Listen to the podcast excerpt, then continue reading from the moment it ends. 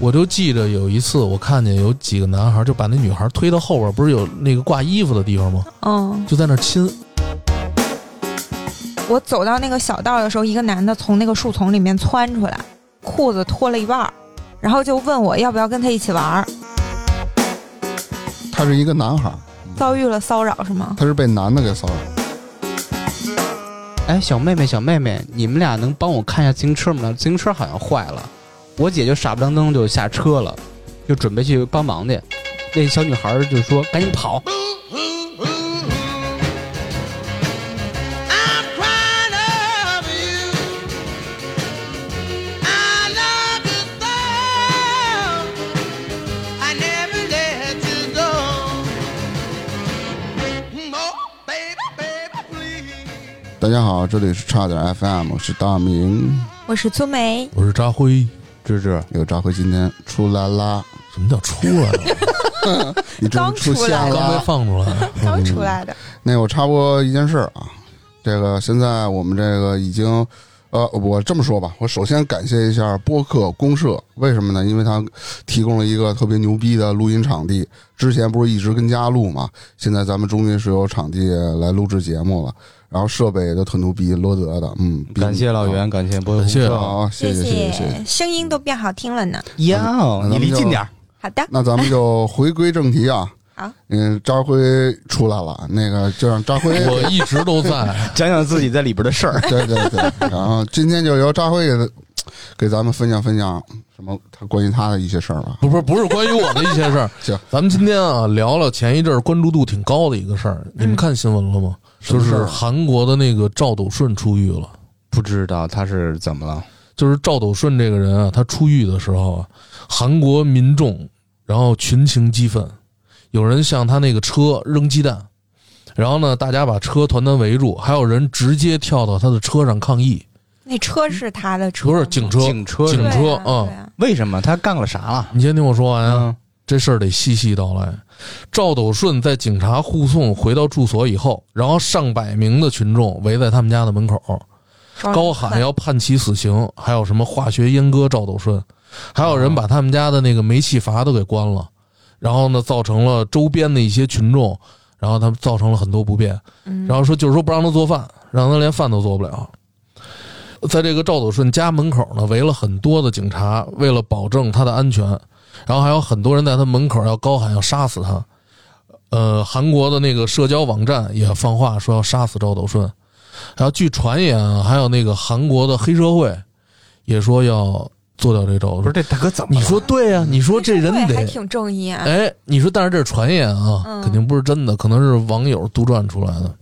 就是你说这人得多招恨才能引起这么大的公愤啊？是他他干什么了？你们看过一电影叫《溯源》吗？啊，他说的是溯源那个对案子是吧？电影没看过，对对对，有一个电影叫《溯源》，那个《溯源》呢，讲的就是这个事儿的，把这个事儿真实的还原。所以这个事儿到底是什么事儿啊？你别急 呀、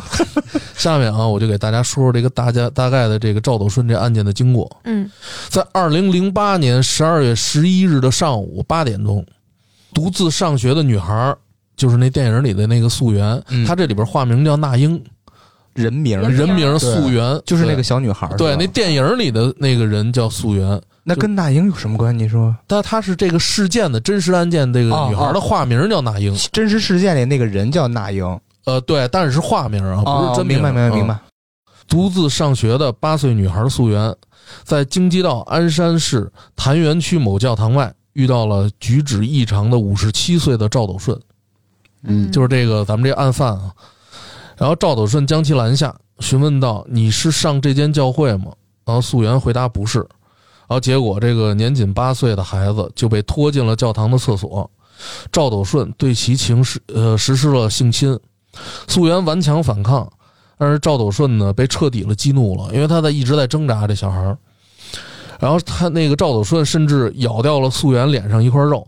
我抓着素媛的头往马桶上撞。天哪，然后使用暴力将这个素媛弄至昏厥。哎，不是这教会里没人吗？肯定是因为早上起来，我觉得是啊，因为我也没上过教会，我也不知道。至少你说没有人，那肯定，你想想，既然这个案件它已经发生了，那肯定当时没有在场人，对，那应该有教父什么的吧，类似于这，没有，应该那不当时是没有。教会的厕所吗？对，那也得进可门啊。能那个点儿大家在举做什么哦其他的仪式，所以哇没有人擦去杆儿那他妈儿。真肥着，不是这主要这太残忍了。对，然后女孩在失去意识以后，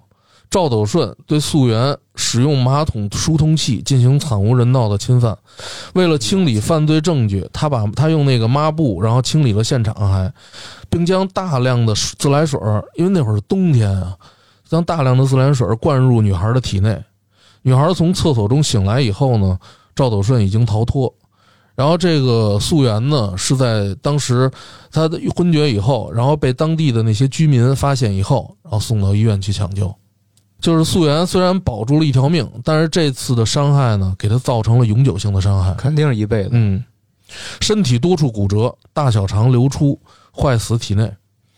然后肛门和生殖器官丧失百分之八十的功能，造成了永久性的伤害。素媛不得不换上人造肛门，带着排便袋一起生活，肯定会引来就是说周围人很多异样的目光，然后并且呢，有可能终生丧失生育能力。有可能是肯有定呃的。有可能，但是这个赵斗顺可恶在哪儿呢？他被抓到以后，丝毫没有认罪的迹象。零八年第一次庭审的时候，赵斗顺还频繁的提出那个请愿书，前后共七次，三百多页。请愿书中，他完全不承认自己的罪行，并且呢，特别恬不知耻的，全都是血泪的控诉。赵斗顺他有十七次前科，就这种类似于什么猥亵了、强奸我操这种。那之前怎么不给他弄了？我我记得我嗯之前看过一个解说，里面嗯讲说，那个韩国的法律是，比如说他如果犯案的时候喝酒了，嗯就跟这个人就是神经病犯病了一样。嗯， 这个事儿咱到后头聊。被他就是反复的申辩的一句话是什么呢？嗯我到底做错了什么？为什么要抓我？我没有实施暴力，并发誓，如果是他做的，就让他立刻自杀。当证据确凿的时候，有现场有他的指纹、DNA，还有体液，还有他那个鞋底有受害者的血迹的时候，摆在他面前了。这些证据已经，他又耍哎不死了呗？他又耍聪明，说自己喝醉了，什么都不记得。操你妈的！所以这个事儿基本上来龙去脉就是这样的啊，就是这个赵斗顺他不但说用这种很残忍的方法伤害了这么一个年仅八岁的女孩，而且他还拒不认罪，然后在法庭上呢公然申诉，他觉得自己完全是没有罪，这证据摆在眼前他都不会认罪。那无赖呗，对啊，然后还有一个事儿就是说，在赵斗顺啊他入狱的这段时间，一共有被判了，最后判了十二年。他入狱的这段时间呢，他的夫人非但没有和他离婚，而且呢还搬的离那个受害者越来越近，两家相距仅隔五百米。你妈逼这一家子变态吧？而你说啊，就是说，啊根据就是说，要是咱们比如说弄死丫的，完呃了。有一个人，比如说家里头有一个人犯罪什么的，那肯定就家里人都抬不起头来，怎么着多啊嗯羞臊啊！对对啊啊，都得一个圆圆的。他呢，这个赵斗顺的夫人还跟警察说，他说那个赵斗顺他当时就是喝了酒了，就不觉得他有罪，他觉得这个人他平时是时候是很好的一个人，可是他怎么解释他十七次犯罪的前科就呢？是每次都喝酒了，喝了十七次，犯了十七我。就想问他有没有小孩啊？这人，没有，没有孩子。嗯，我估计他他妈那媳妇儿也跟也是一变态。这个在邵斗顺出狱以后啊，他刑满释放的时候，当地的一些居民，就是离他家很近的这些人嗯呢，就非常的恐慌，经常有一些抗议者，因为谁家都有孩子，谁也不愿意这个悲剧说再重谁演。谁不恐慌？对啊，然后呢，韩国法院裁定赵斗顺今后七年必须佩戴电子脚镣，不许哦夜间外出，就是九点之前必须回家，不能外出。那个电子脚镣是、嗯是什么东西？啊这个电子脚镣就是属于一种，就是属于监控它的一个设备。就跟 GPS 那种定位似的嘛。对它的，它时刻它行走，它的移动的这哦个什么范围都能够确定。我要我说就是，他不是说了吗？自个儿喝了，就韩国那法律，你不刚才讲了吗？嗯只要喝了酒就跟当神经病处理呗。嗯，那所有群众一人喝喝一口酒，直接给他弄死完了，弄死完了，你打我一拳，我然后我再踹他一脚的，弄死你你完这了以后，属于以暴制暴，那那你妈这人太可恨了，我就说这个，其实我觉得啊，但是但是我自己的看法啊，就是我觉得对待这种人以暴制暴，其实我觉得不过分。这是人常情，但是有法理。嗯经过这个案件以后呢，韩国的法律也有改变，就是从强奸就那个儿童和青少年的那种强奸犯，最高刑期从十五年升至三十年。感觉没啥用呢。对可是我你给有他话题毙了阉割什么的都行啊。对呀、但是可是好，哎，所以说就是说这个哎，但是有一个问题，但嗯好多这种性变态的人，不是说靠自己生殖器的快感，嗯是一种心理上的快感我我也。刚想阉割说也不是特别管用，。嗯对，对就是你给他化学阉割之后，他可能更激起他的那种反社会人格，对然后他给用啊其他的手方剁法了更伤害你。不是不一定用手，就给他脑袋就是拉一下。啊，不是就是直那接就宰砍头了就完了，我觉我得。嗨，就咱们说人嘛，就是这嗯种气氛到这儿，觉得就应该给他宰了，但是还是要尊重法律嘛。对对，那这个你看这案件咱们大概叙述完了啊，那你说就是说很多人都问为什么就是这样一个严重的这么一个犯罪行为只判了十二年呢？是为什么呢？为什么呢？为什么？你们觉得因呢为？韩国的法律就是这么规定的呀。你看粗梅说的对，然后韩国啊，自一九九八年以来没有实行过一起死刑，加上有期徒刑，最高只有十五年，只要找点理由呢，就能逃脱这个无期徒刑。嗯，嗯，那就是十，就是比如法律十的五是吧年以下，基本上都是你会随便编点理由，就比如说自己精神有问题，或者说当时精神状态什么，就是说自己喝酒了嘛，他就找就了是这个跟理由就是这个赵斗顺这个，他说当时喝酒了，对而且可能确定检测出有酒精，当时嘛，当时对检测出有酒精。然后你看啊，他在一九八三年的时候，性那个性侵了一个十九岁的女孩，被判了三年徒刑。一九九五年，在饮酒时打死了一名六十多岁的男子，才判了两年。啊，等于说他这他还次杀人了那呢，对啊，在之前他不是有十七次的前科吗？你说啊，他杀死了六十多岁的一名男子，才判了两年。你说他一共有十七次的这个犯罪前科，等于他这次就是说对这个溯源的这个侵害是判的时间最久的一个，啊，嗯判了十二年。也就才十二这年嗯而感已。觉这大哥一出生开始就在犯罪了，不是，你就十感七觉次呀， 他杀人那事儿犯了之后，他就应该出不来了。对啊搁，搁咱国家，他不是是不是我应该就出不来了？我觉得哎嗯在在国内，咱们应该十七次犯罪，他死了十八回了都。对啊，而且他犯的都是重罪，对啊，不是说像那种小偷小摸的那而种。啊且在监狱是这种人是最受他妈的歧视，会挨对天天挨打啊哎的，。但是你看，还有这么一事儿，就是他没出狱之前啊，他的狱友反映，这个赵斗顺监狱里头一个小时能做三千次的俯卧撑这我觉得夸张了吧？啊。当然这可能是传言，但是他在狱里边一直来健身，却是真的。啊然后有采访称，就是说问他，就是说为什么要一直在健身？他已经，你想他出狱，他进去的时候五十七岁，他判了十二年，出来的时候已经六十多岁了，但是他哎身体70了啊，身六十体九，身体状态还特别好，嗯嗯，他一直在狱里边坚持的锻炼。七十岁的一个大爷，啊我的天啊！然后有人问他为什么要这样，他说他怕出来以后受到别人的报复。我操，我觉得这种事儿他应该早就应该想到吧？他脑回路有点问题。对啊。然后呢，你说这赵子顺啊，用这种残忍的手段将这个八岁的溯源造成了终生的伤害，却只判了十二年。这个我觉得是韩国的这个法律，咱不能说攻击人家吧，但是我觉得极其的不健全，而且对这种犯罪行为，我觉得是过于过于温和了。我听说这嗯个事儿中间中途修改过，就是韩国的法律规定，比如说不能曝光那个嫌疑人的照片儿，对，但是这他个是后来才被爆出来的。对他被爆了，刚开始他连照片儿都不爆出来，就是嗯对你都不知道这个人是谁、长什么样儿什么的，对你啥都不知道。就跟咱们之前聊过那 N 号房似的，哎，感觉是在保护犯人，就是韩国这种性犯罪，就感觉就跟不当回事儿似的。其实你觉得我，你觉得为什么这么多的性犯罪啊，在韩国？我觉得就是因为法律太轻了。对，而且还就是最主要原因，我喝酒了，嗯他，啥犯罪都挺轻，你刚才不是说吗？杀了个人才判两嗯年，对啊，他但是他找的由头是因为他当时精神不正常啊，他说他喝多了。就有可能算什么过失杀人那种，给算是那种呗。对，你看人那个新加坡啊，吐口痰什么的，什么偷盗什么都得处处以那种鞭刑鞭刑啊，嗯，那就得这样干。抽死得了给他。然后你看啊，这个事儿发生了以后，很多网上啊，就韩国的这些网友跟中国的一个案件做对比，嗯，你看哪啊一，中国也有吗你？看，二零二零年的十二月的时候，中国哈尔滨市中级人民法院判处嗯性侵四岁女童的刘某国死刑。哎，这多痛快！对操，他这个前后是怎么个过程？那必他就是这个，他没有细说这个案件啊，就说刘某国他故意犯杀人罪、强奸罪被判处被判刑，然后刑满释放后不思悔改，使用特别残忍的手段奸淫了幼女，并致周某某身体三处重伤害二级，其中一处九级伤残，两处十级伤残，严重的损害到了这个被害的幼女。才四岁，四我岁操，这帮老变态，我真的是但是呢，但是你看韩国人，韩很多韩国网友说，他在这个问题上觉得中国这么做是非常对的，很支持中国的这种做法法律，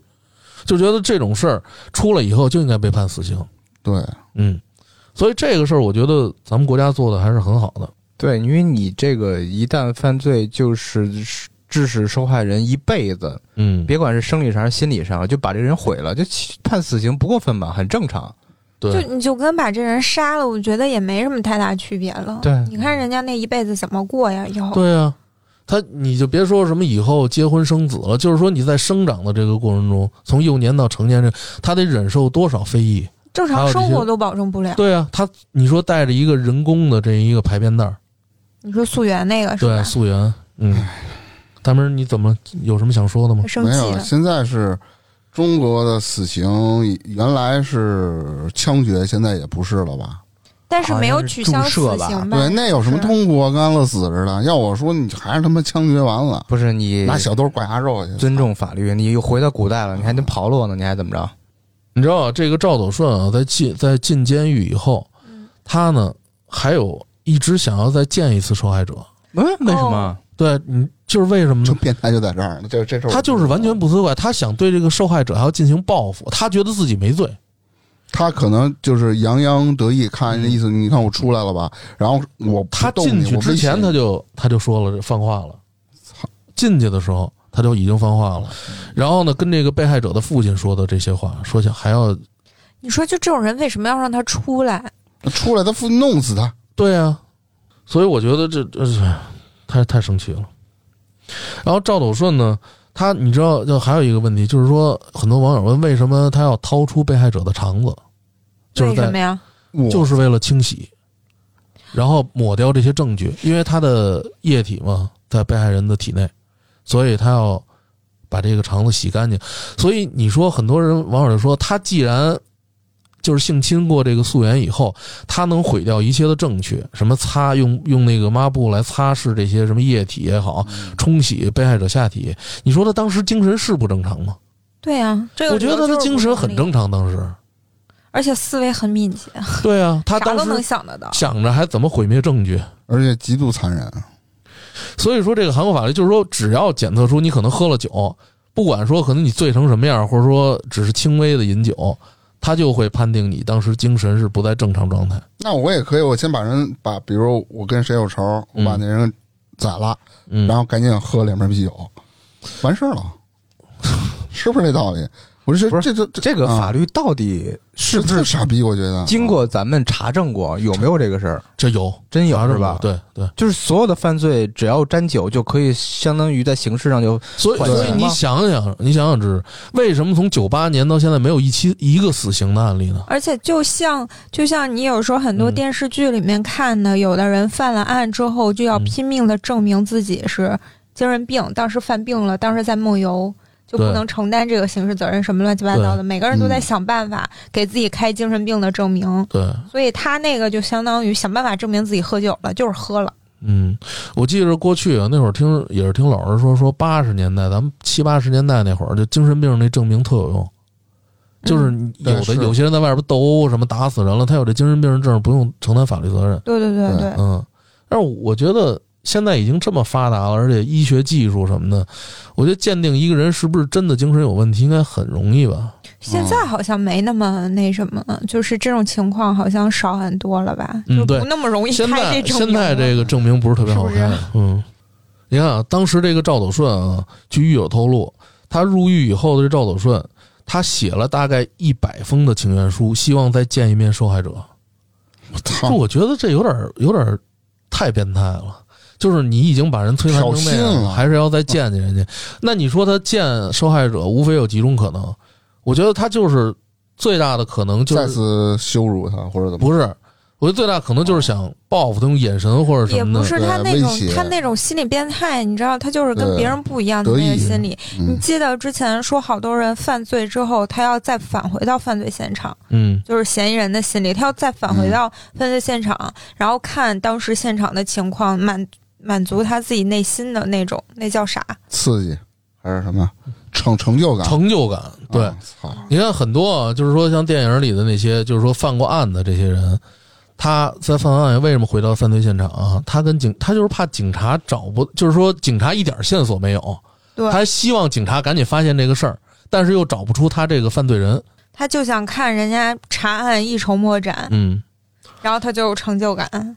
就这种这种这种变态，我觉得，我觉得这个赵斗顺他是不是也想，比如说，就看人家这个孩子现在的这个状况，对，然后他自己的内心得到了满足，你看然后他就能恐吓人家。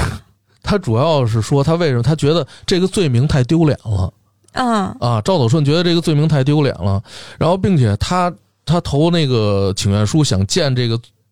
想想见这个被害者的原因，是因为他说他从头到尾都喝醉了，记不清楚自己是做什么了，所以他觉得自己是被冤枉的。还他妈洗肠子呢！这嗯，操你这是然后他在结尾经常会加一句：“最后拜托您了，恳切的希望您一定要让我和被害者见一面。见你妹去！让他原地爆炸吧，”真的。我也觉得应该气死自。爆这种人。真的，谁在那个他们那个街区周边的监控上给安个狙，赶紧哎，嗯毙直了接就给得了狙。死亡 了，脑袋上天天小红点儿。天，不用听见，第一天就给他毙了。然后咱们聊完这案子啊，就是咱们说为什么会有这么就不光是赵斗顺这一个人啊，为什么全国或者说别呃世界上有这么多性侵儿童的这个案子呢？你说这些犯罪人的心理是什么样的呢？首先，嗯第一，犯罪成本低，是吧？每个国家有每个国家的这个程度不一样啊。嗯我要说，你就只要是呃性侵类似于这种案件的话，直接枪毙。嗯你这个在法律上这个比较严的话，就不会有再有这么多了。第二个就是这个人嗯心理变态，这变态这人你是搞不就是心理定的问题对嗯，然后嗯，就是这些这些人病态的心理，往往就是说，不是简单的为了性，而是为了显示这种强者的心态、控制感和发泄愤怒的情绪。嗯，然后这是施加施加被害者重要的一个行为的动机。日本的一个心理研究员铃木伸元把这类加害者总结为对日常生活的不满，从而引发了病态心理和行为的人。嗯，就是他是这样解释的。然后这些，然后他们他们这些学者归纳了一下，这个就是说容易这些造成这种恋童癖、性侵幼童的这种人，他们身上往往有这些标志：一是长期被父母忽视的孩子，长期被父对母忽视，长期被父就母是忽视的孩子，呃，家教不健全这 种呗。对，长期被父父母忽视的孩子呢，不仅包括留守的儿童和寄养的孩子，也包括虽然在父母身边，却被疏于管教和得不到关心关。心，对，这部分人，二零一六年一项调查中所占的比例极为突出。正为正因为长期被父母忽视，加害者觉得不容易被发现。另外，孩子长期被父母忽视的时候，父母也不容易发现孩子身上的异常。所以说，这个第一项就是说，长期被父母忽视的这个孩子，容易产生这种犯罪的心理。缺爱，对对感受不到爱，对。哎第二呢，这个是听话和乖巧的孩啊子，这挺让大家诧异的哈。其实为什么呢？很多这些听话乖巧的孩子，并不是说他本身就听话，他们表演的，我觉得他是那种被父母压制住了，对被父母压抑压抑自己的内心，只会听话和服从，所以他要在家以外的地反方对对别人施加这种。造成这种行为的原因呢，就造成这种情况的原因，就是说他并不是真的这么一个很乖的孩子，而是就是说父母只跟他说跟他说任何事儿的时候，只是一种命令，嗯你必须得服从我。嗯嗯嗯，然后你服从这些孩子有那种表演性人格，就是说他吃吃有点危险。哎，注点意，平时呃，就是他们其实并不是甘心情愿的顺从，嗯，强制，呃，而是被那个强压之后的这种顺从。对他不敢反抗父母，所以这些人呢，其实他的情绪一直在心里边积压，积压了很久。如果他一旦有爆发的机会，或者说他这种情况，就是直接会导致他内心的这种性格的扭曲。嗯嗯，还有一种例子呢，还有一种性格，就是说这种生活匮乏的孩子容易形成这种性格。匮什乏么，叫嗯生活活？匮乏生活匮乏就是就是物质上乐趣那不就是哦，精神物质上精神物质上极度的匮乏。然后这匮乏这种孩子呢，他会产生一种贪欲，因为他很多东西他得不到，他从小就想获得很多的这些东西，嗯但是他从小得不到。然后呢，在外人的眼光呢，也会产生自卑的心理，因为别的孩子可能什么都有，嗯这我有这个，我有那个，对对对对，但是呢，呃，他人家什么都有，我什么都没有，所以他也产生了一种报复的心理，他觉得别人的东西一定要夺来。有的时候嗯就是你那种，嗯，怎么说呢？就比如说集体的嗯环境之下，嗯然后这个集体当中有一个蔫儿了吧唧、蔫不楞登那种人，嗯，我觉得就是那种人，可能表面上你看起来，别人看起来都觉得他软弱、老实、好欺负，对，但是就往往这种人，他其实挺有可能去做那些特别可怕的事儿。对，嗯。蔫儿人出豹子，对，蔫人出豹子。嗯嗯。然后咱们就是说，也给在座就是说所有的家长提个醒儿，对孩子的教育的时候，一定不要忽视，就这种及时的把这种孩子的性格，主要是要给他关心和爱护。对，有更多的爱。嗯，然后呢，专家也归纳了几点，就是说及时做好孩子的性教育，嗯，这个嗯真的挺重要，对，非常重要。就是家长必须明白啊，就性安全教育和交通安全教育一样重要，因为孩子在成长中，呃其实小的时候，其实咱们的性教育其实就挺晚的，很少有初这种中嘛，初哦啊，中初中有这种健康什么课嘛，生理卫生健康你课，而且你，嗯我觉得男生更多都是通过朋友之间互相 聊教育，对，对 嗯然后自己教育自己， 嗯对吧？因为嗯，课本上给你讲的那些，其实特别特别的基础。那女生呢？对女看呃生女女生看生片就儿是听男生教 育，不是是男生看完片儿然后传给女生，不是吧？女生呃不不讨论这个，行行然后还有第二个就是建立好亲子关系，多和孩子沟通。啊，对，我觉得啊，这个父母跟孩子的沟通非常重要，嗯因为你在跟他生活的过程中，在辅导他学习的过程中，其实你能发现孩子身上很多的一些不一样，嗯或者说有一些变化。嗯，他就是今天哎，为什么突然感觉这孩子今天不对劲儿？你要多发现、多沟通，就像作为朋友一样的这样来交流，就是不要说只是一种自家长的姿态高高在上的这种状态。对，还有一就是教育孩子要学会拒绝，保持警惕。其实很多孩子啊，就是特别特别小的孩子，他并不知道怎么保护自己。有些人可能开玩笑的时候，或者说呃一些大人，他明明有着一些其实很猥琐的想法、不可告人的这种目的的时嗯候，，孩子当着他在跟我玩儿，她不明白这是一种伤害她。嗯他不明白这是伤害但他。我但我觉得嗯他会有一种天然的心理的抗拒，可以就是自然的，不就是咱小时候不经常都嗯被家里长辈儿嘛说，嗯，来叔摸个筋儿，哎，不是经常不你这爹样，不老弹人小鸡儿吗？哎，还真对有那，对对，但是说这是一种性侵。 对，现在是了，现在他明白了，算是那小时候就好嗯，继续吧，特别是那种异性之间的哈，比如说一个大叔，嗯，对对对，啊，老就逗这个小女孩儿，邻特别是邻居家的，哎，往往啊，就是说，你看，我看很多的一些报道，一些这过去的一过往的案例，嗯，性侵儿童多数都是熟人，啊，嗯，不是怎么就这么变态呢？就专挑小孩儿下手呢？不是说了吗？这种人往往有一种征服欲，一种权威的这么一种心理，她那个二是成年人小孩她儿征服不了啊。对，而且不是多数这种人啊，他在生活中都是一种弱者，哎，他是很自卑的这样一个情况，而在工作中也得不到重视，在家里也没有地位，所以他总想有一个发泄口，证明自己的权威，没错证明自己能掌控一切。没错，嗯，然后第四个呢，就是要多关心孩子的身体和心理状况。你不光看，就是说孩子，今儿我们家孩子被欺负没有啊？哪儿有没有伤什么的？要多关注一些心理的健康你看有没有欺负别人她？啊、对，哎，你们其实这个小对时候嗯，受过同学的欺负或者霸凌啥的吗？嗯说过说过啊，小反学抗吗？嗯，小学最多，初中没有了，初中你有什么被欺你负的？你会告家长或者告诉老师吗？会啊，老因为我是班里学习差的，那基本有老师人不管管我吗？啊，没人不管。老师基本上那老师的问题，对啊，嗯对啊，应该要管。一般会跟家长说。其实我家里觉找得啊，现在我觉得，其实有的时候小的时候觉得老师其实并不是不管，而是他看见了，他装看不见。对，不还是不 管吗？嗯 对，他是为什么呢？我他妈跟这儿对有些好的学生，嗯他觉得怎么做都是对的，而且有的咱说的那什么点儿，很多咱们小时候都送礼，有的啊家里头，嗯对哎哎，嗯你说这个让我想起来我们节目下面一条评论，嗯就是我们那会儿好像是说了，我们那会儿节目里是说了送礼这个事情，嗯，然后评论里有一个人说：“你们这么恨老师，你们仨肯定小时候学习不好。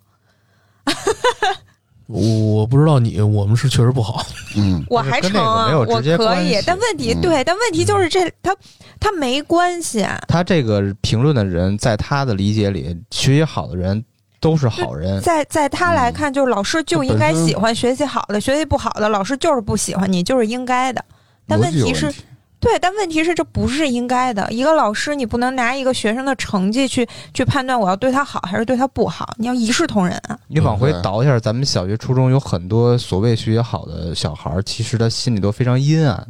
学习好的坏蛋有的对是，啊，那背后给你捅刀子那种阴你，对啊，现在哎很，蛮我不知多道的嗯能不能说那个报道出来那么多什么教授啊、老师啊嗯性侵女学生啊，嗯，哪个是小时候学习不好的呀？对对对，那他不好，他怎么能当教授呢？理论上是这样的呀。那你们小的时候有没有就是说周边的同学也好被侵犯的这种例子呢？同小时学候我真的不太知道，我就记着小学的时候啊，过去很长时间的事儿，我就记着有一些我们班那些女孩儿在放学的时候，我们班不是就有那种做值日的吗？嗯男女都有。嗯，然后教室里那会儿都没人，好多老师也不在，就做完值日大家就可以回家了。我就记着有一次，我看见有几个男孩儿就把那女孩儿推到后边儿，不是有那个挂衣服的地方吗？哦，就在那儿亲。哇，但是女孩儿可能当时觉得，呃，不是，他们当时可能也没多想大到那多大？上小学三年级的时候，我大的概天，，十岁、十一岁，嗯没有那差么不大，多八岁九岁，嗯，三年级，就在后边。其实那女、嗯女孩儿虽然想挣扎想跑啊，但是他们也在那儿乐，他们都以为是逗着玩觉得儿，别逗着管玩男儿女。对对他们不并不拿这个当成一种性侵，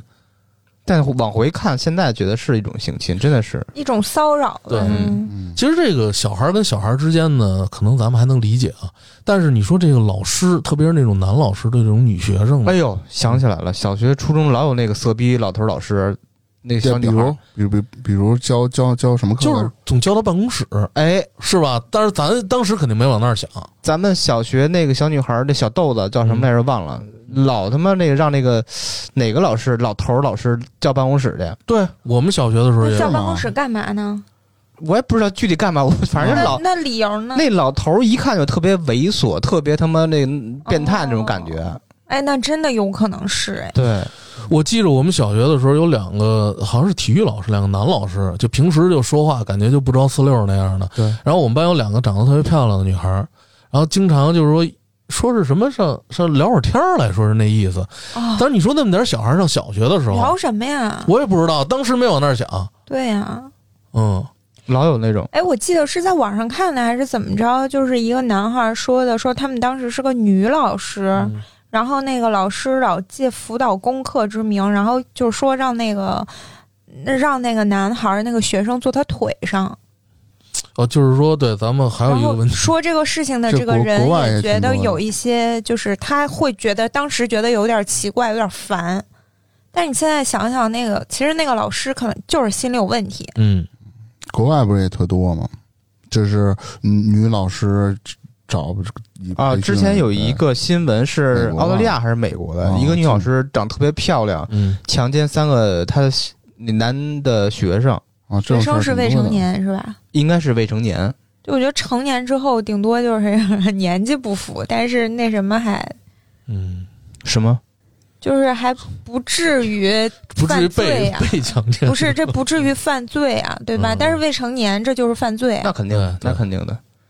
还有咱们回忆起咱们小学的体育老师啊，想起来是不是？咱们小学大高个儿挺壮那个是吧啊？做什么河马似操的什嗯么动作的时候，他咱们小时候老觉得，哎，他怎么对女孩那么好，老哎帮他辅导动作什么，对，啊，弄个背啊，压一个什么胳膊什么的，哇塞，真恶心！啊，就对，是从小来时不候管真男孩儿呃，哎你这么一说，我现在想想起来了啊。嗯，啊你说说，而且小时候，当时其实当时咱们都觉得这这可能就是帮助女孩儿呗。嗯，你这么一想，我觉得他操，照顾小女孩儿，而且上初中时候，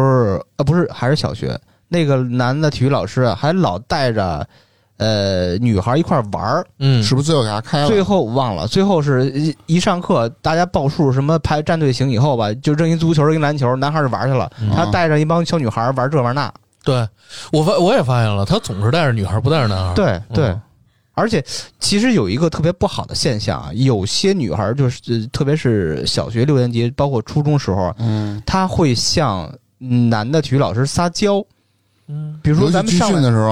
呃军训和跑圈儿嗯，是八百米还是一千米了啊？老师我不方便这那，就就老有那个，其实小女孩儿的小感女觉孩儿已经发育了， 不是她感觉她每周来八 回。就那种一到体育课，老师说不方便，然后装什么肚子疼这那的，每次跑圈儿就六七个小女孩儿，就那样撒娇小女孩，儿啊娇气啊， 以自己来了，嗯，为借口呗。哎，你们那会儿上学的时候，记不记得有老师总给孩子吃的零食？嗯没有你，这么突然问，还真没感觉。我们班有几个，就是那班干部有几，而我哎那会儿我还发现了，我们班干部全是女生。啊，对，嗯、巧合啊你们那个大队长也挺许是好看巧的合，短头发挺好对看的。我挺喜欢的嗯大对队没错长啊，就跟你有差点那种，呃，差点 FM 是吧？呃，对，就是有一点点萌芽，然后被扼杀了。 对，嗯，嗯，哎，你们你们班小学的那会儿班主任，男的女的？不是女的，是女的，但是说她那有经什常么问题呢？哎，不是，我那个那个他的办公室里不光只有女女老师啊，还有男老师啊。然后他总给他发吃的给他们，啊我，印象特别，就发那些零食。怎么了呢？这啊我觉得是不是？而且是那这个不男老师带算的，啊，这不算吧啊你？不，我觉得不要 不是，除非他零食有什么东西。对呀、啊嗯，我觉得这，但是有一个点是非常奇怪的，嗯，他就是发给女孩儿，对啊 不，发给男孩儿。我从来没吃过，就对是想吃。我我是觉得有的时候会，比如说男老师会特殊照顾一下女学生们，就比如说，嗯，多过多一些的关心，比对男生多点儿的关心但啊，我觉得你要有多些给点儿是零食什么的，其实还可以。你你只要你别动手动脚的，这就对过分了。你怎么知道不是动不动脚的？咱没瞅见而就是已。对啊，就是没你看见想嘛。有没有这种心理？我给你点儿什么糖了，给你点儿你要吃摸的那喝手的那，样，嗯我觉得对你好，你有什么问题不会说举报我或反抗我那种。嗯嗯也嗯，有可能，也有给点儿小可能恩小惠的，对是吧对对对对而达到我不可告人的目的。你这对有有这种心理，估计对，但这种事情真的你怎么避免？避免不了。所以就是说，刚才啊只能从只自能说己身上嗯预防，多跟孩子沟通。对，其实就是家庭教育，家主要是家长教育这一块啊告儿，诉让孩子有这对个防范意识对，，防范意识一旦发生这种事儿，第一时间，然就后把狙套了家长 不是第一时间就要告诉家长，家长长找学校是吧？对，啊，你看，咱们其实国内也有很多这种案例，嗯，像一些强奸啊什么幼女的、幼童的这种事儿，也多数呃，就是说多数是熟人嘛。刚才咱们不是说了，然后有一个女孩不是在农村，她属于留守儿童，嗯，说特别容易发生在这些留守儿童身上，因为都是他们就是属于是爷爷奶奶照顾，嗯对，本没有身爷爷奶没奶有就没有 没有年轻力壮的家长管，对啊，都出去打工去了。然后有一个女孩不是十一岁、十二岁就怀孕，还生了个孩子啊，对对对，对吧我我看过这新闻，好嗯像大家都觉得是一个非常正常的事儿。啊，还有另外一个新闻也是这种农村留守这种，他智力多少有点欠缺，嗯，就感觉全村儿的这些老头儿们应该都是六十岁以上，嗯啊也是留都守不知道是谁的孩子，对，嗯，就就就就强奸太他，恶就心大家就很了正常那种感对觉，对。而且那个小孩儿他肯定那么点儿，家里又说教哎而且育，智力也有问题嗯，他那个法律就是欠缺到这种程度了，已经。那个小孩在他们心里那就不叫个人，就是一个发泄的工具。对，嗯我天，这太过分了！我的天哪，法律意识太淡薄了。嗯，我觉得女的真挺容易受侵犯的，不管嗯其是实年纪男孩大的儿还也是容年易纪受啊小侵犯，男孩儿主要是小时候，嗯对，长大了嗯可能就被哦每个猥琐叔叔弹个筋儿啊，让我想起有一个电影叫《熔炉》，嗯那韩国也挺有名的电嗯影，嗯哎就我是在一好个像看过。在一个聋哑学院里头，对因为那些孩子不能说话嘛，然后那里边男孩儿女孩儿都被这种老师各种的折磨、变态的侵对，给犯他，们气死了！看那片儿，哎嗯，就有一种很有一种特别无变态，他有一种变态男，他喜欢嗯男孩儿，小男孩儿，嗯，对对吧？侵嗯会侵对啊犯会小有男孩儿，对恶甭心。管小时候，你就成年了也会遭遇很多性骚扰嘛。对，不不，比如说有的女孩可能性骚扰被性骚扰这种什么遭遇咸猪手会很多，嗯我但但是男的也会有啊。哎，我记得之前有新闻说是滴滴女司机侵犯那个男乘客，啊，就占人便宜吧，可能嗯这拉怎么个手能占什便么宜的？那这 啊，是用语言来好像你是是语言拉手啊， 是不是新闻里有说过这个？忘了我没看过这种东西嗯，你讲讲细节。没有，我就突然想起来，好像有这么一个新闻，就是说啊，就是其实就是别管男女都会被侵犯，都对，容易只不被过侵犯男。的相对比较少。对嗯，但是你看这个滴滴的侵犯女乘客的也很多啊，对啊，啊，对，之前好像有嗯个还新有闻被，杀了，对，说被拉到哪儿哪儿哪儿了，其实挺不应多的该呢走这些路线什么这那的，嗯对，被拉到一个荒郊野岭什么的。嗯。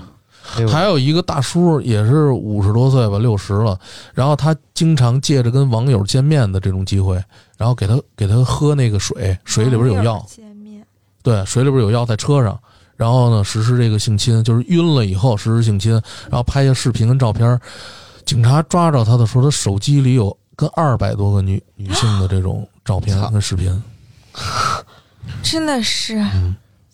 他为什么就是说一直没有被被抓到嗯呢？就是因为他跟这个跟这个女性接触以后，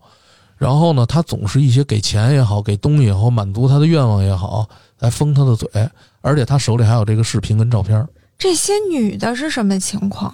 这我也挺奇怪的。各个年龄段有，从十八岁到四十多岁全都有，我觉得这些女孩的反应不太对啊。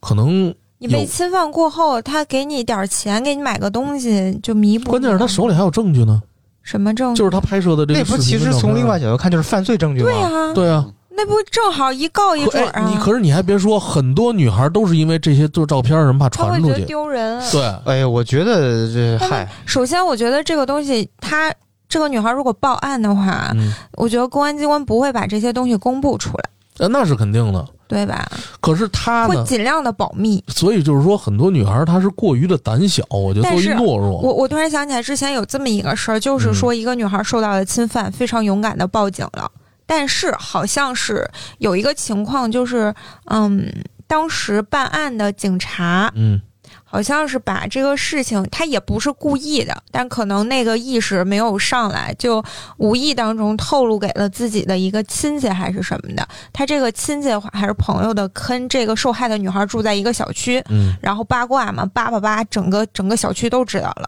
然后这个女孩就遭受了所有人的议论非议什么嗯的，嗯，对这给人心理上造成的压力其实也很大。对。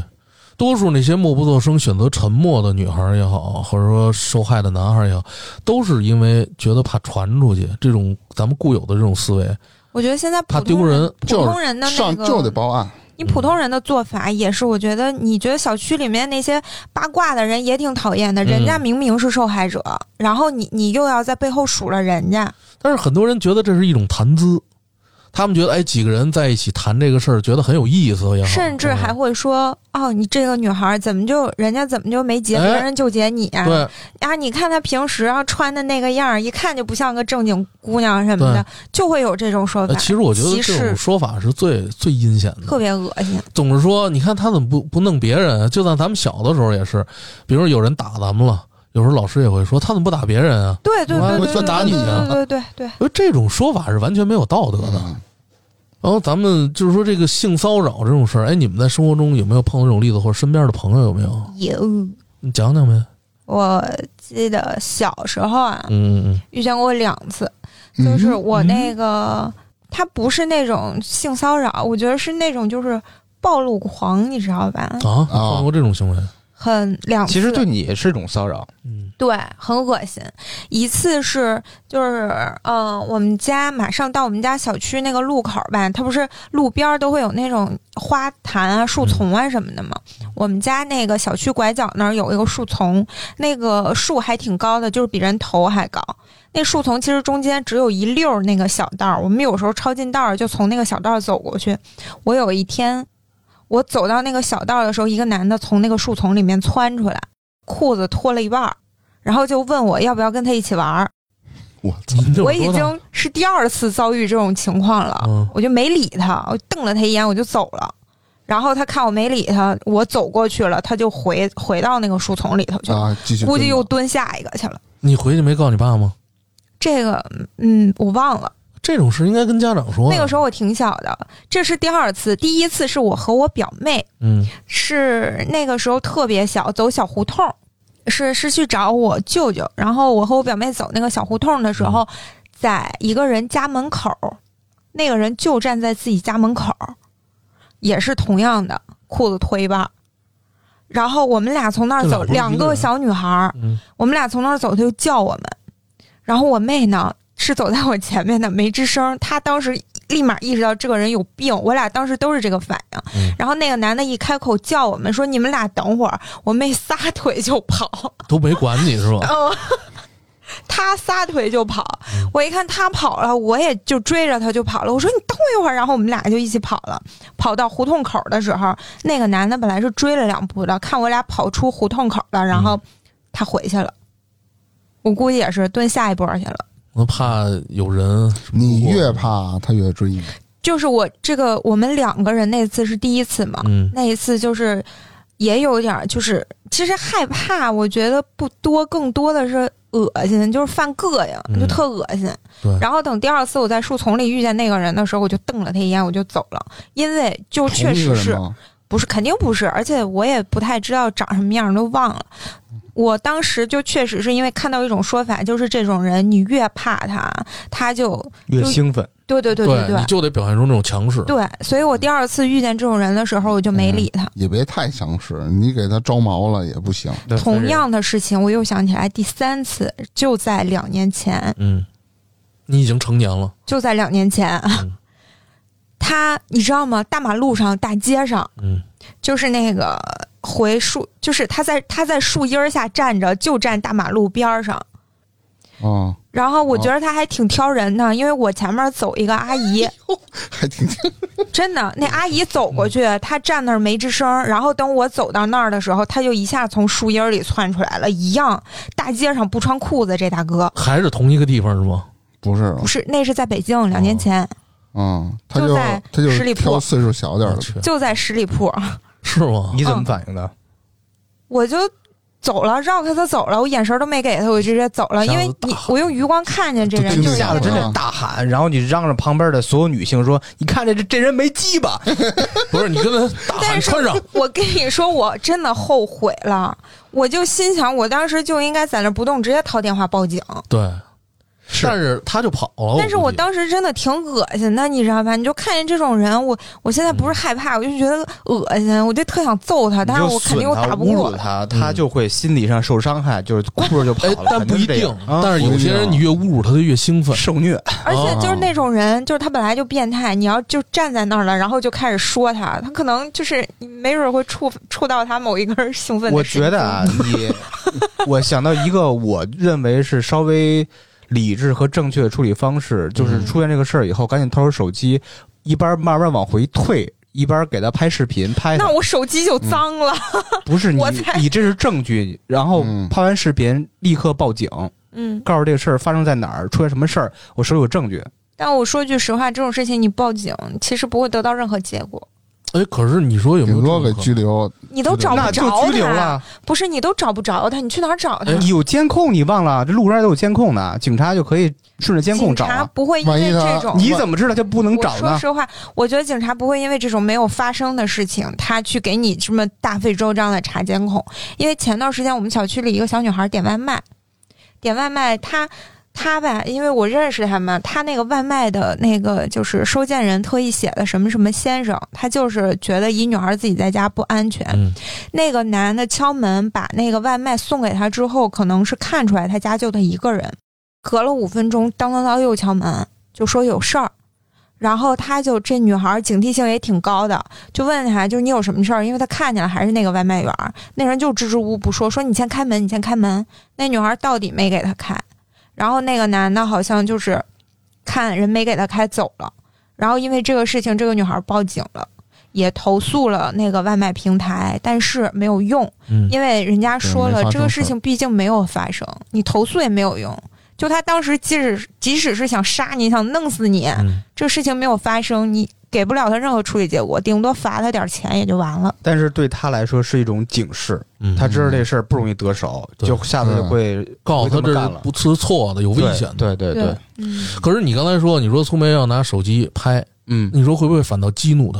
就我说往回退着拍啊，他拿一把刀出他来万一了，跑上冲上来了呢？那你再跑快点，往回退快点呗。 操，真的你这要留种着事证情据嘛特别恶心。然后我记得第二天吧，我就是在那个地铁口那儿还遇到了就是巡逻的警察，嗯那一片儿其实巡警挺多的。然后那个我就直接我就跟他说了，我说你们平时没事儿往那边转一转，我说我昨天在那边遇见变态了。然后那俩警察笑嘻嘻的啊啥啥啥，说了两句不痛不痒的就走了，你这么说，肯定也没他当回倒事儿觉得好像你有什么问题似的这种感觉。那也不至于。嗯，他还问我到底是有在啥哪问儿，题？对对对，我也说了，但是就是明显那个态度其实是嗯也不怎么重视，对，不重视，啊对对对，就是这无所种。谓。啊嗯，我还有吗？我我倒有一个，等会我儿有啊一，我嗯再说一个，别着急，嗯那一个是我在公交车上遇到的嗯一个咸猪手啊，当时人比较多，他站我后面。但正常情况下，就是你站我后面，你扶杆儿的时候，就车杆儿的时候，你肯定就一个手扶着，另外一手干嘛？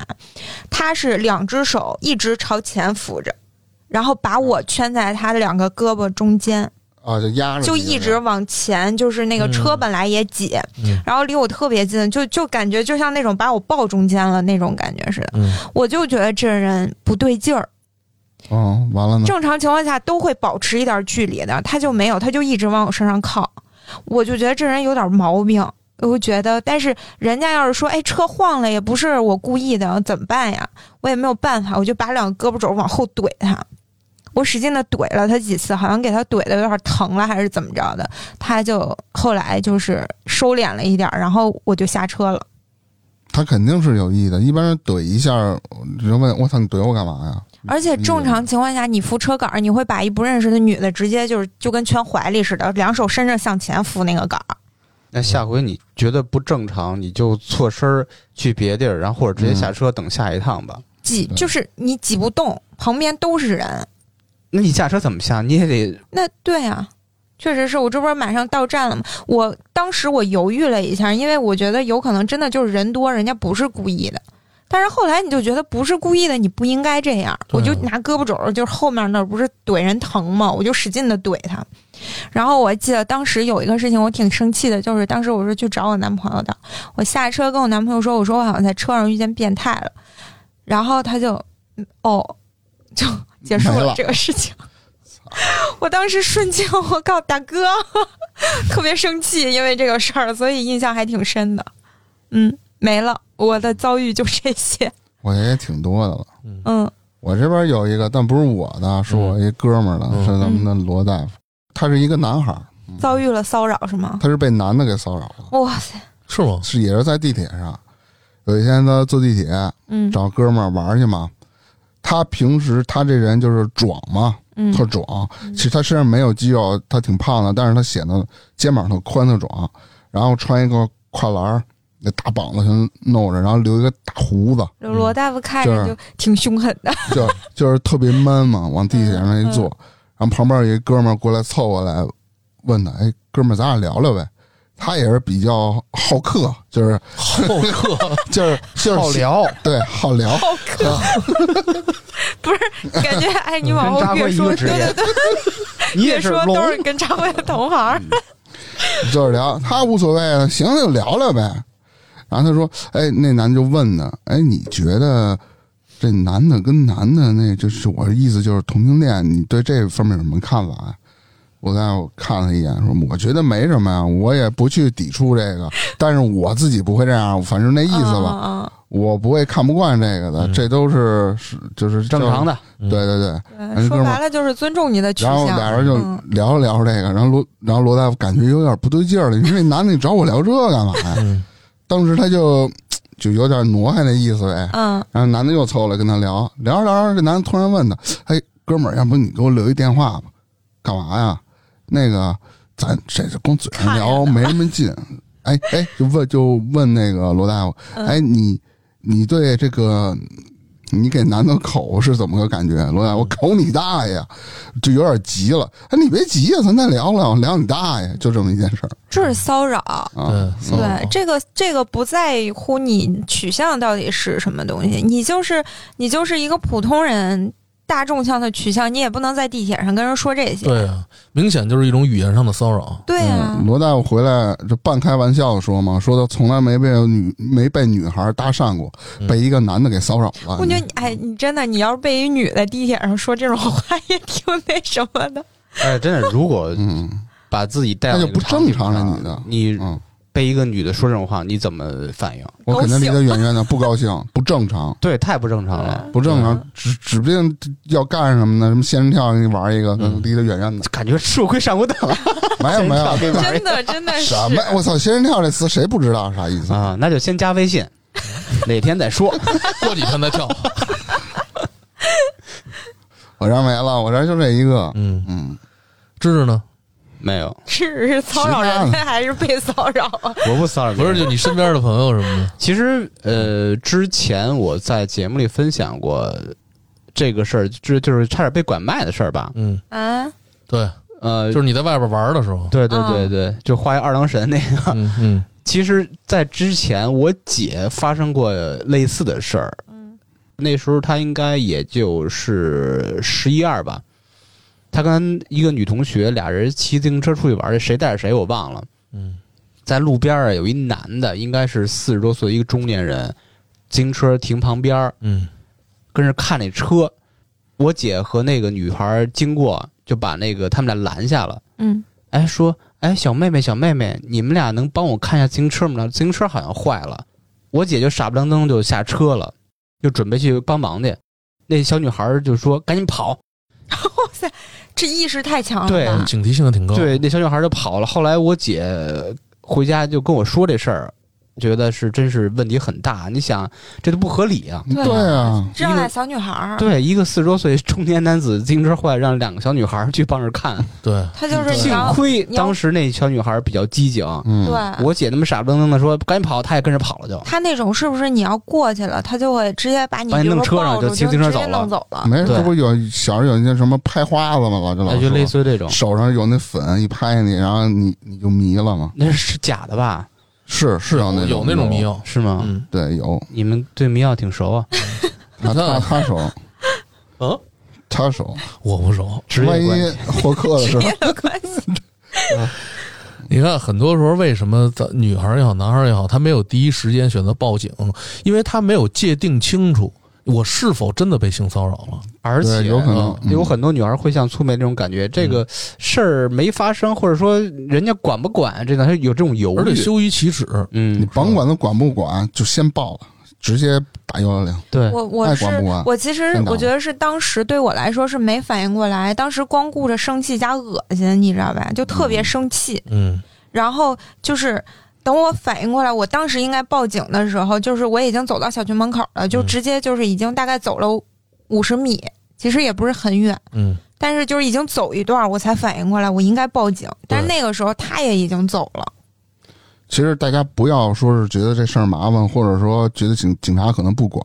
你一旦打了幺幺零，首先警察是必须要出警的，对，而且他的出警频率高，代表他的这个管辖这个片区治安不好，嗯，会影影响到，比如说她绩他效，啊对他的绩效啦、升职啦嗯什么这种的。对，所以说，如果一个片区同时出现很多类似的这种案件的话，警察肯定是会去查的啊。对对对肯定所会以说，大家如果发生情况，一定该报要警还是报警，一定要报，一定要报甭嫌麻烦。你打一个电话能多长时间？对对对啊，但其实这个性骚扰啊，无所不在，无处不在的。有很多种方式，都是性骚扰，不是说光是说摸你或者怎么着的，或者说展示什么，言语骚扰，对他口头方式也可以，比如说下流的那种言语来挑逗，就跟罗大佑那遭遇似的。对哎，我突然想说一个，又嗯想起来一个事情，因为就是，嗯、我同我朋友嘛，他是做那种广告的，嗯经常会对接一些客户，然后这些客户呢，就是，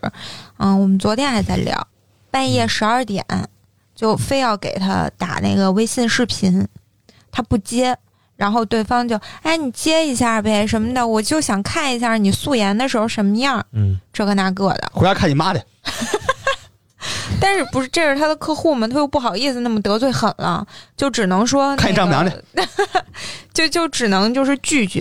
最后我就跟他说，如果你再这样的话，那我就只能报警了，因为这是确实是已经骚扰了，大半夜的。嗯还有的人呢会，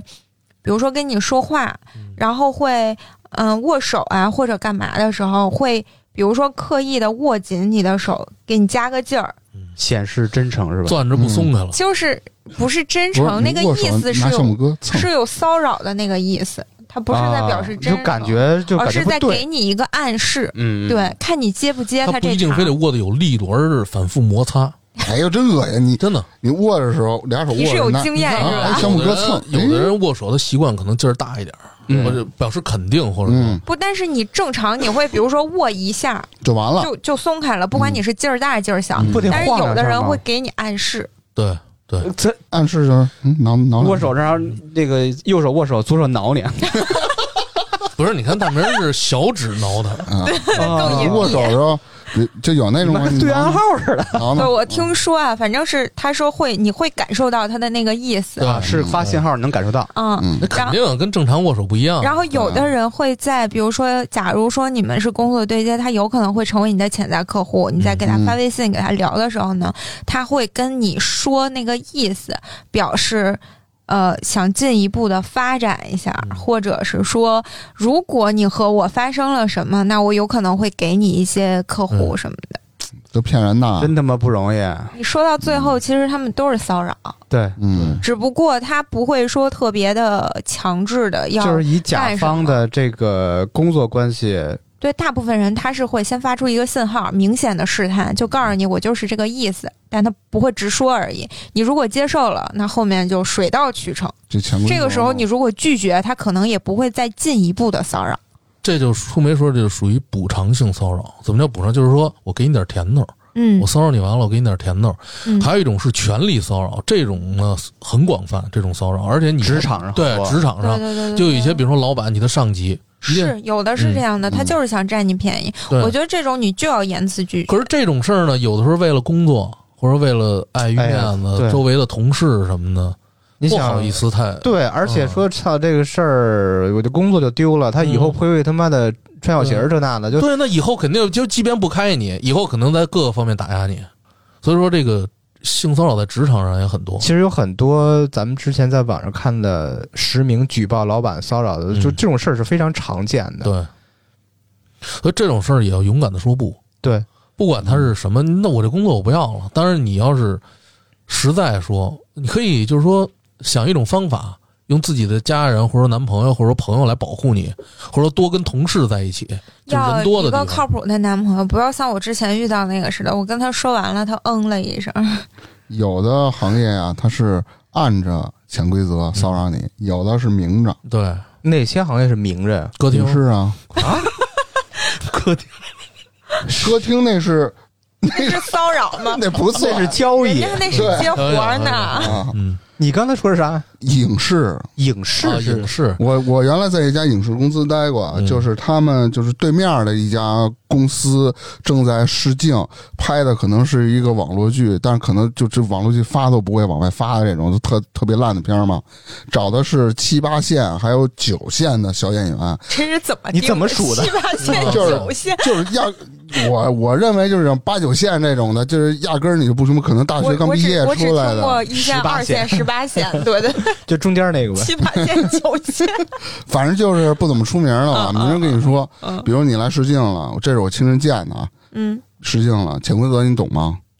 啊，就这么说啊？直接说，潜我规们则我们导导演你懂啊潜吗规则懂吗？我这个咱就圈，我们干这个的圈里的全都知道。你要想是这个性就得潜规则，你要不是你要觉得这有问题，你现在就可以走了。不是事情就得潜规则啊不，是，对我啊就这样我觉得这个就是大明就是说这种是那种极不是正规的，事影情视我公就司包包你过了，是导极导不演正说让你规、演什么角色，你就什么嗯极不角色正规的影视公司才会很出多这种这情种况妈逼嗯太多就了是这太傻逼了。高端一点的，人家都是只可意会不可言传的，对哪会嗯直接问你？ 你 知道就潜是规拍他则三下脑袋，说没有我高端的高端的一般都得是，比如说像女女演员或男演员敲导演门儿去，嗯啊，对，对导演他妈还上拘赶着，，对，导演还得拘着去。你说就我们这圈儿里吧，就